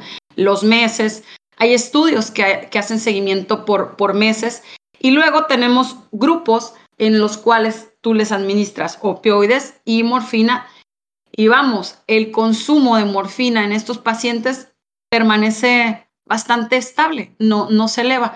Entonces, esto permite que la eficacia em, sea más duradera, porque vamos, la limitante de los opioides de, en la clínica es la pérdida rápida de su eficacia, la generación de tolerancia, y, y además eh, impides que se, que se desarrolle una dependencia. Por ejemplo, hay estudios, e, esas son áreas importantes de, oportunidad, por eso a mí me encanta estudiar este tema de, las combinaciones de cannabinoides con opioides, pero hay, hay áreas de oportunidad muy interesantes porque eh, hasta un 30%, y esto eh, fue recientemente demostrado en algunos artículos, hasta un 30% del consumo de opioides en, en pacientes que tienen que están diagnosticados con, abuso al consumo de, sustancias, como los opioides en este caso, tienen una reducción en el consumo porque comienzan a consumir cannabis. Y vamos, ¿el cannabis es más noble? Sí, sí es más noble que, que los opioides a la hora de un tratamiento para el dolor. Entonces, combinar cannabinoides con opioides tiene muchas implicaciones y muchos efectos. ¿A qué, a qué se deben estos efectos positivos? Bueno, em, la coadministración de opioides con cannabinoides produce eh, agonismos sinérgicos. entonces, ¿de, ¿de, qué hablamos? Es, este sinergismo se refiere a un efecto de potenciación. Es decir, Tú normalmente esperas que uno más uno sea dos, pero en el sinergismo uno más uno puede ser cuatro, puede ser cinco, puede ser seis. Hablando de términos de eficacia, pues esto es muy bueno, ¿no? ¿Por qué? Porque logramos reducir las dosis de dos compuestos y alcanzamos efectos más altos de lo que esperábamos. Y básicamente se debe eh, a dos cosas. Uno, que pueden ser un sinergismo de tipo farmacológico, es decir, los opioides activan al sistema opioidérgico, vamos a los receptores, a los receptores mu, kappa, delta que tenemos en nuestro cuerpo ampliamente distribuido a nivel central y periférico. Y por otro lado, los cannabinoides pues activan por un lado al sistema endocannabinoide, es decir, receptores CB1, CB2, pero además recientemente se ha descubierto, y bueno, esto vino eh, como parte de los descubrimientos de la anandamida, de cómo operaba la anandamida, que es un cannabinoide, endocannabinoide propio que nosotros producimos, es que la anandamida activa principalmente al receptor TRPV1, que por cierto, el, premio Nobel de, Medicina ah, eh, más reciente eh, fue galardonado un grupo de investigación por su papel y contribución en los TRPV1.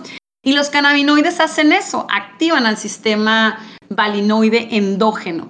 Entonces, por un lado estás activando un sistema eh, endocannabinoide a un sistema valinoide y los opioides están activando a otro sistema completamente diferente. Es como si, vamos, es como si sumaras muchos mecanismos y potenciaras un efecto.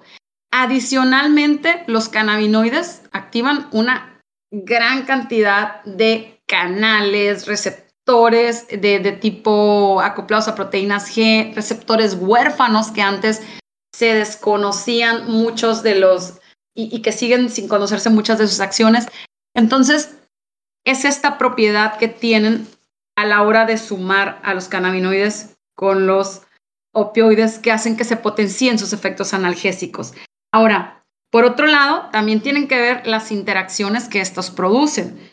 Eh, parte de la analgesia elevada de una dosis de opioides puede explicarse también gracias a que el cannabinoide, ya sea CBD o, THC, inhiben el metabolismo hepático de, ese, este opioide, de los opioides. Entonces, eso hace que se eleven las concentraciones plasmáticas en, tu, en el torrente circulatorio del opioide y tengas más analgesia. Entonces, e, esa es otra manera de, explicarlo, de cómo sucede este efecto sinérgico, vamos. Mm. Y, bueno, No, justamente es que nos habla de las investigaciones también que hay asociadas justo a entender esta sinergia y más bien a mí lo que, y bueno, a, todo el equipo, lo que nos viene a la mente más bien es cuál es, que es un tema que todavía hay que explorar muchísimo en, en torno a los cannabinoides, no solamente esta sinergia. Y ya también para ir cerrando, yo le quisiera preguntar cuál sería eh, las limitantes en la investigación en torno a los cannabinoides a corto, mediano y largo plazo. Bueno, sí, a, corto plazo, creo que no, vamos, a, corto plazo estamos avanzando en temas de, educación porque pues dependemos de que se aprueben muchas cosas, de que se legislen todavía, que, que se liberen, que se pongan de acuerdo eh, los organismos. Y en base a cómo eso se vaya resolviendo, podemos hablar de, lo que vamos a tener a mediano plazo. A mediano plazo creo que sí va a ir creciendo el tema de investigación en el país, porque ya es mucha la presión social, porque la, la gente que hace ciencia está ya trabajando en ello, nos estamos preparando. Y vamos, a largo plazo, yo creo que para que nos vaya bien en terrenos de investigación, tendríamos que sentarnos a hacer una evaluación retrospectiva, tanto de las cosas que hemos aprobado como de las cosas que hemos dispensado en términos eh, médicos. Pero yo creo que la principal limitante es el tema de legislación, ya sea corto, mediano y largo plazo. El tema de legislación y de, vamos, dependemos mucho de cómo se vayan liberando y aprobando las, las, las cuestiones para que se pueda hacer investigación y, no se siga siendo un cuello de botella cuando un investigador quiere someter un, un, protocolo a revisión o cuando queremos importar algún, algún estándar de referencia, por ejemplo, sí necesitamos como ese apoyo. Yo creo que México, yo lo he dicho en muchas ocasiones, tiene excelentes investigadores y gente que sabe cómo hacer las cosas, pero necesitamos funcionar desde un punto de vista en el cual convergen muchas áreas que se ponen de acuerdo y desde este punto, desde este abordaje, creo que vamos a poder ir solucionando estos, estos obstáculos, que más que nada tienen que ver con, la, con temas de, legislación, te digo, porque, vamos, el interés existe, existe el interés también en la industria, eh, en los médicos, de, de capacitarse, de, de abordar ya estas cuestiones, de entrar a dispensar ya cannabinoides. Existe el interés de los investigadores, pero dependemos de temas que, que no están en, en nuestras manos, pues que tienen que ver con temas de legislación. Giovanna, muchísimas gracias por esta perspectiva tan amplia que nos das no solo de los cannabinoides, sino también de tu tema de investigación y también de las perspectivas que eh, has tenido, estas reflexiones sobre hacia dónde eh, puede ir el país o hacia dónde podría ir eh, la investigación de forma general de los cannabinoides y por ello te agradecemos muchísimo por habernos compartido, eh, con, haber compartido contigo esta charla tan, tan sabrosa que, que, nos, que nos diste. Mira, una última cosa, fíjate que yo creo que de las acciones que estamos emprendiendo a corto plazo y que veo muy favorables es, por ejemplo, el hecho de de haber creado cursos. El, primer curso que se creó y que en este caso la primera exhibición fue UNAM, ahora es UNAM, UAS, están colaborando varias instituciones y en las cuales tenemos oportunidad de interactuar con otros investigadores. Y de ahí han salido muy buenos contactos y gente que quiere hacer investigación y que, y que traen toda la experiencia y que se suman a un proyecto que dicen, oye, qué bueno, tú tienes una perspectiva de esto y tienes tales métodos, yo te puedo apoyar con esto hacer estas conexiones entre investigadores, creo que ahorita en el presente nos va a llevar a aterrizar las cosas que queremos ver a mediano y a largo plazo. Entonces, es, es muy enriquecedor este tipo de actividades que estamos realizando y a veces nos, como, no voy a decir nos decepcionamos, pero a veces sentimos como un poquito de, de, híjole, las cosas no se están dando como desearíamos, pero vamos, eso es parte de ser investigador también, ¿verdad? Es, es un estira y afloje de, de, de ser pacientes también. Es una cuestión de paciencia. Claro, y, qué bonito que resaltes esta parte de la formación de recursos humanos y también de esta empresa que es la ciencia, que se hace de forma colaborativa y también la, integración de nuevas personas y la comunicación entre estas personas que hacen la investigación, que es eh, realmente fundamental. Y qué, fortuna tenerte a ti, que estás en el ojo del huracán, en donde puedes tener la oportunidad de ver a todas estas personas que realizan eh, en distintos, eh, con distintas preguntas, exploran esta rama de los cannabinoides y, qué bien por ello, qué bueno que lo, que lo resaltes con nosotros. Muchas gracias, Giovanna. Oye, y por cierto, eh, aprovechando, si quisieran contactarte para cualquier otro aspecto relacionado a estos temas, ¿en dónde te podrían contactar? Puedo dejar mi correo, es es, es con Z, así como mi nombre, pero sin ñ, arroba was.edu.mx. Y bueno, eh, pueden contactarme básicamente por correo electrónico. Trato de responder rápido. Fantástico. Igual te los paso en un momento para que los tengas ahí a la mano. Claro, ahí se los dejamos también a la audiencia para que eh, puedan tomar nota en caso de que tengan algún asunto que explorar eh, contigo. Y bueno, muchísimas gracias y eh, hasta luego. Gracias. Les agradecemos mucho por habernos escuchado hasta aquí y también le agradecemos muchísimo a nuestros invitados de este episodio al doctor Oscar Prospero García y a la doctora Giovanna Nayeli Quiñones Bastidas.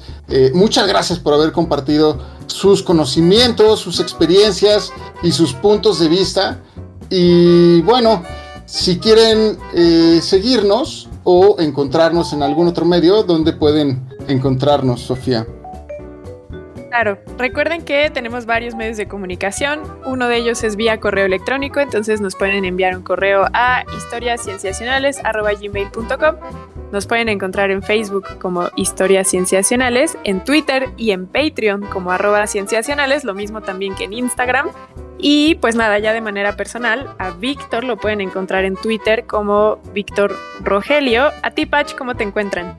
A mí me pueden encontrar como Pacheco VV. A ti, Sof. A mí me encuentran como arroba soflofu. Fantástico. Y bueno, nos vemos hasta el próximo episodio. Hasta pronto.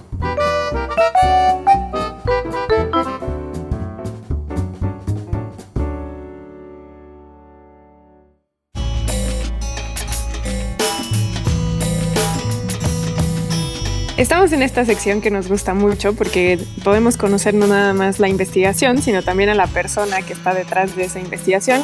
Así que le agradecemos muchísimo al doctor Oscar Prospero García por haber aceptado formar parte de ella. Muchas gracias.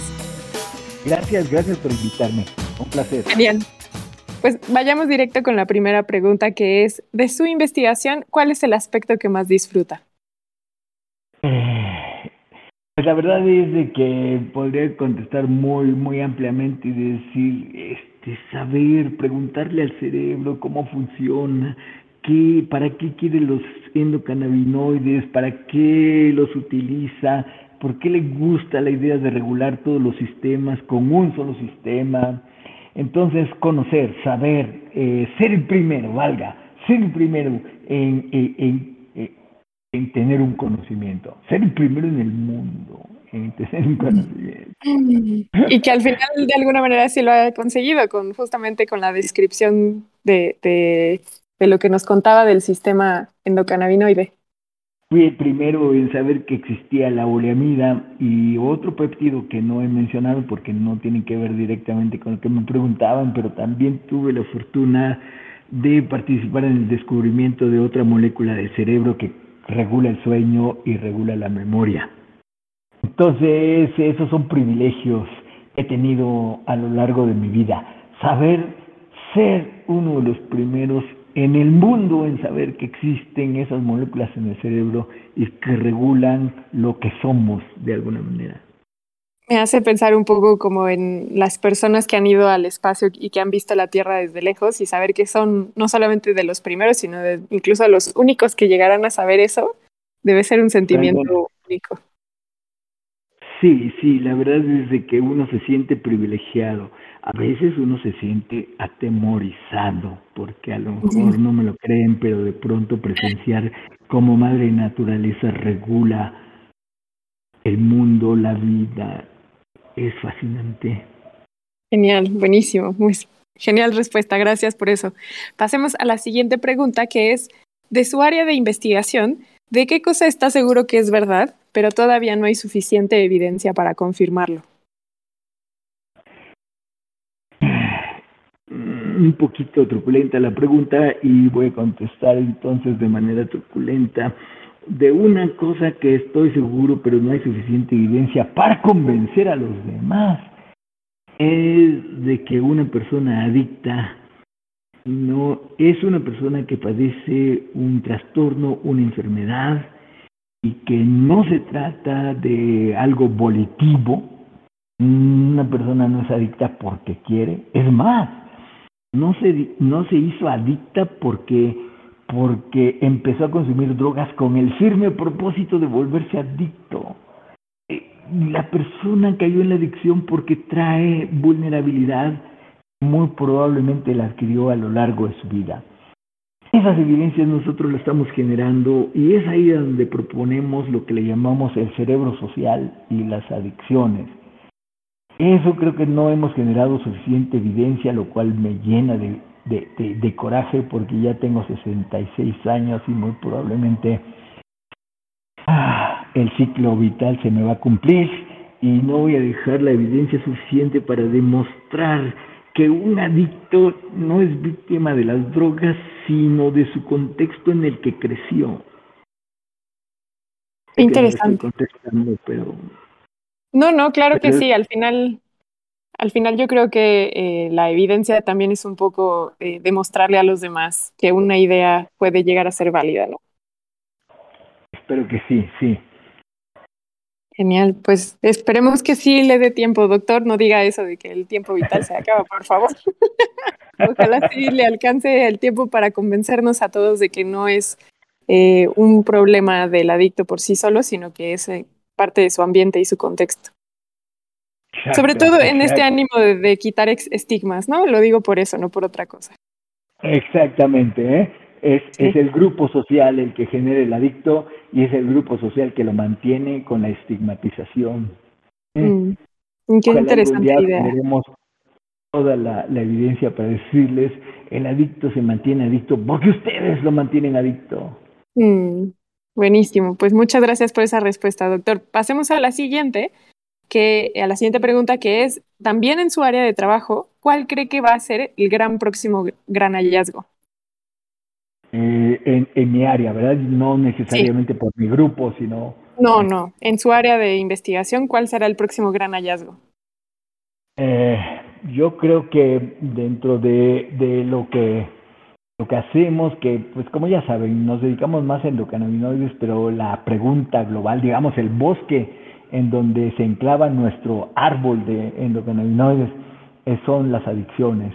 Y yo creo que un, un, un, componente, un hallazgo que va a ser un parteaguas es cuando podamos demostrar que justamente este, la droga, el fármaco, la sustancia de adicción, sí, sí hace cambios en el cerebro, pero más bien eh, eh, aumenta cambios que ya venían provocados por las interacciones sociales, eh, para aterrizarlo un poquito, ¿qué quiere decir con interacciones sociales?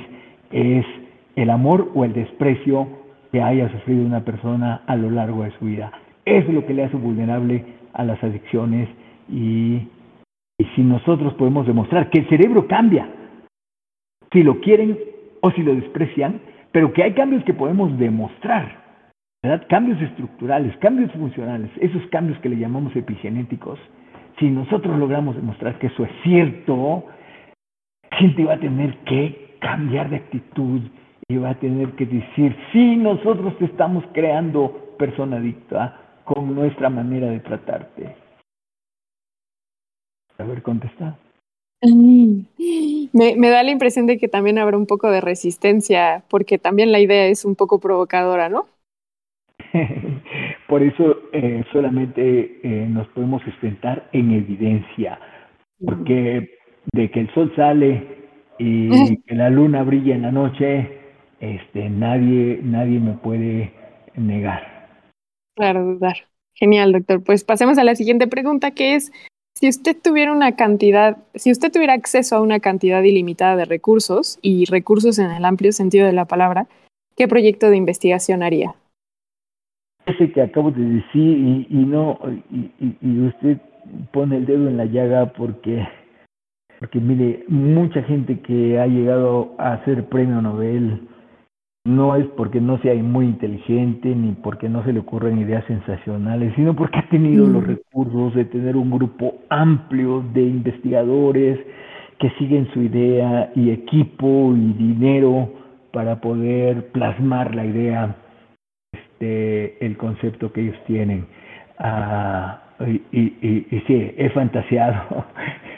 y si no estuviera eh, grabándolo, le diría hasta en qué he fantaseado para conseguir el dinero y por lo tanto los investigadores eh, jóvenes que quisieran participar y decir, vamos, somos ahora 40 y, y 40 investigadores que nos vamos a dedicar a desentrañar el misterio de esta pregunta, porque necesitamos, necesitamos no solo responderla, con intenciones, por, decirlo así, de ganarnos el premio Nobel, sino porque allí afuera, ahí afuera, hay un joven, hay una persona adicta, está esperando que algún tonto como yo logre conseguir la manera de rehabilitarlo.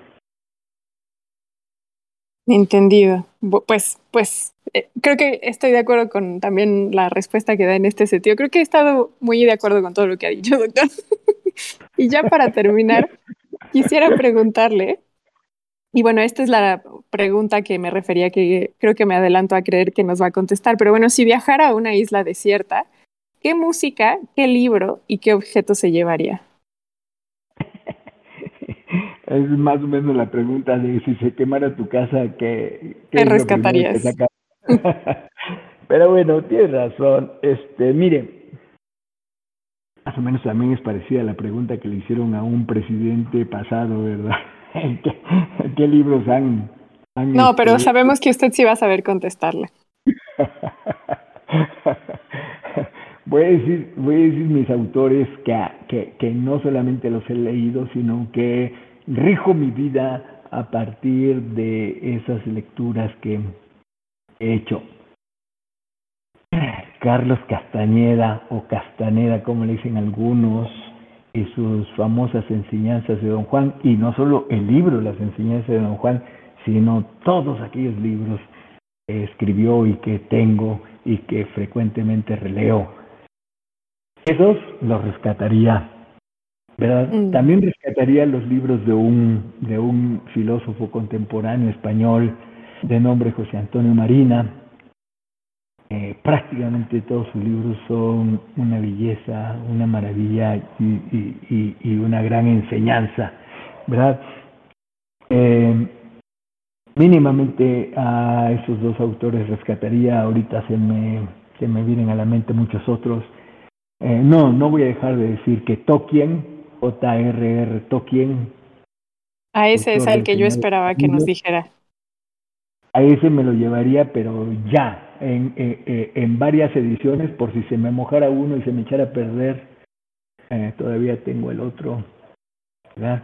Entonces eso es, eso es algo de lo que, de lo que eh, me parece imprescindible. Eh, mi esposa algún día me preguntó que por qué me gustaba tanto El Señor de los Anillos yo decía, porque nunca he visto yo, yo, ¿verdad? Yo tal vez simplemente no he tenido la fortuna de encontrarme otro libro que hable tan maravillosamente de lo que es la lealtad. Bueno, entonces esos serían los libros. ¿Y, y, qué más me preguntó? Eh, música y objeto que se llevaría. Ah, música, música. Bueno, mire, la verdad es que tengo tengo algunos, algunos gustos que no necesariamente se comparten, pero eh, sí elegiría algunas obras clásicas, este, sí me llevaría desde un Beethoven, un Vivaldi, este, un Scarlatti, hasta llevarme un Vangelis, que me encanta Vangelis.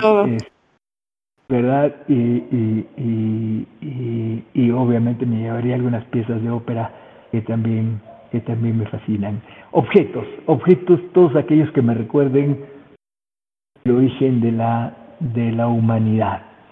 Me gustaría llevarme este, la diosa primigenia, eh, que no sé si recuerda que es una escultura. Que sí, que está en Alemania. Exacto, datada de hace 28 mil este, años, ¿verdad? Lo cual demuestra que el humano era una persona mística desde antes de que se inventara la agricultura hace 10 mil años, ¿verdad? Me llevaría tal vez algún cuadro, no necesariamente de, alguien exquisito como Van Gogh o como, como Picasso, o tal vez me llevaría eh, de preferencia a, alguno de los prerrafaelistas que siendo yo más, más conservador, me gustan los pre-rafaelistas, pero no solo me lo llevaría como un cuadro que adornara alguna palmera en la que yo estuviera en esa isla, sino porque me recordaría, me recordaría que los primeros, los primeros humanos, los primeros humanos, colgaron cuadros de las cuevas que todavía existen esos cuadros que demuestran la espiritualidad del humano y su imaginación. Genial, genial. Pues nos vamos con esa idea, doctor, ese sentimiento de, de inspiración y le agradecemos muchísimo por haber respondido a estas preguntas y por haber estado con nosotros. Muchas gracias. Que esté muy bien. Gracias. Que se diviertan en el fin de semana. Buenísimo, pues al doctor Oscar Prospero García le agradecemos mucho y a ustedes también por haberse quedado con nosotros hasta acá en estas respuestas y preguntas tan interesantes. Nos vemos pronto. Adiós. Y como nos gusta hacerlo, le agradecemos mucho a esta vez a la doctora Giovanna Quiñones Bastidas por haber aceptado quedarse con nosotros a responder estas preguntas que nos permiten conocer un poco más de ellos como investigadores y en este caso a ella como, como también eh, pues esta parte que les apasiona de la ciencia. Entonces, muchas gracias, doctora Quiñones. No, hombre, gracias a, a ti. Bueno, pues vayamos con la primera pregunta que dice así, de tu investigación, de su investigación, ¿cuál es el aspecto que más disfruta? La locura, creo, la locura que trato de ordenar. Em, mira, cuando, cuando haces ciencia, creo que nunca dejas de jugar a ser niño. Y yo cuando era niña creía que, que podía salvar al mundo a través de la ciencia. Entonces, hoy sé que no es así, pero estoy colaborando, poniendo un granito de arena. Eh, algunas, algunas personas dicen, no, es muy normal que, que lo digas a, a, tus, a tu edad, que digas eso, pero creo que lo interesante de la investigación es que en el fondo sabes que puedes hacer cosas por la humanidad y que además no te aburren porque es lo que te apasiona. A mí me encanta hacer investigación. Genial, qué emocionante. Sin duda nos transmites esa energía. Pasemos a la siguiente pregunta que es ahora de su área de investigación ¿De qué cosa está segura que es verdad, pero todavía no hay suficiente evidencia para confirmarlo? Del área de los cannabinoides sí. y que trabajo con dolor, estoy segura de que los cannabinoides tienen efecto eh, terapéutico, pero lo que no es verdad es que son la panacea de, mm. de las cosas y de que es verdad, es que puedan tener, por ejemplo, efectos a nivel de, patologías del sistema nervioso central, pero todavía no hay la suficiente evidencia para confirmarlo y para que estos pudiesen ser una, una opción para, para un montón de personas que cada vez eh, incrementa el número de enfermedades neurodegenerativas. Mm sin duda algo muy importante conforme nuestra esperanza de vida avanza. Siguiendo en esta misma línea, también de su área de investigación, ¿cuál cree que va a ser el gran próximo hallazgo? El gran hallazgo. Yo, yo no, no diría que, que va a ser como un gran hallazgo. Si hablamos de terapéutica de cannabinoides, yo creo que la próxima cosa interesante que se va a incluir a nivel mundial es el sumar los cannabinoides con los opioides, pero como gran hallazgo del tema de los cannabinoides en otras áreas, yo creo que va más por los padecimientos que tienen que ver con em, Parkinson, demencia, tratamientos, tratamientos que tienen que ver eh, con, con el uso y abuso de drogas, creo que por ahí van los grandes hallazgos de, de los cannabinoides en los, próximos, en los próximos años. Genial, pues estaremos pendientes para, para efectivamente corroborar que así, así será. Pasemos a la siguiente pregunta, que es, si tuviera acceso a una cantidad ilimitada de recursos y recursos en el amplio sentido de la palabra, ¿qué proyecto de investigación haría? Lo tengo perfectamente claro eso. De hecho, lo tengo escrito, solamente ah. necesito los recursos.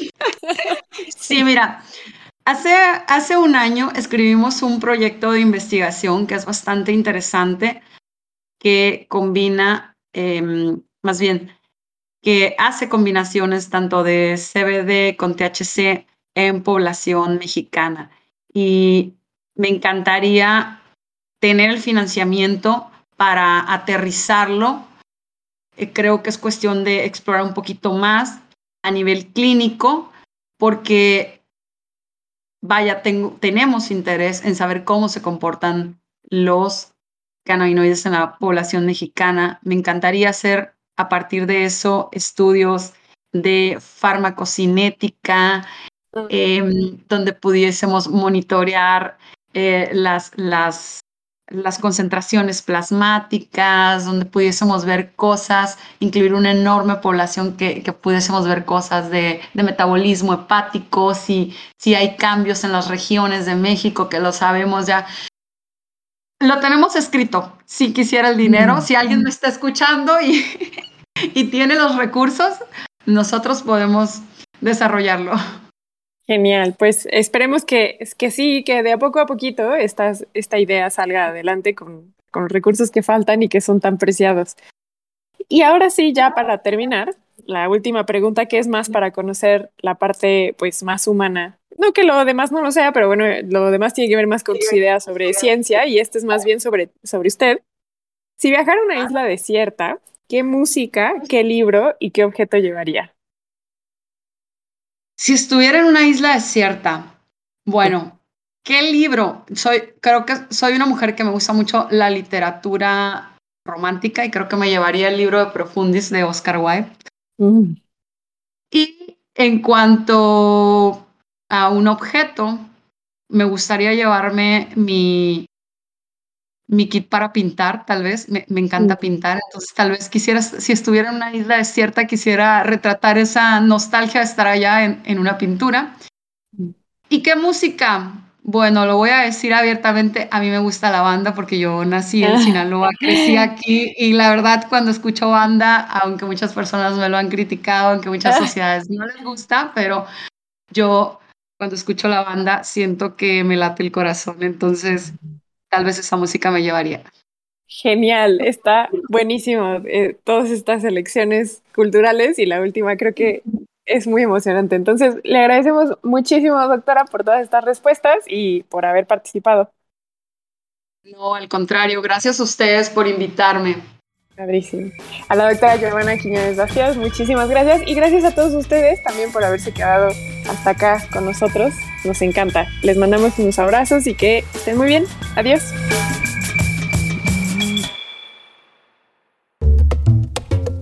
Esto fue Historias Cienciacionales. El podcast.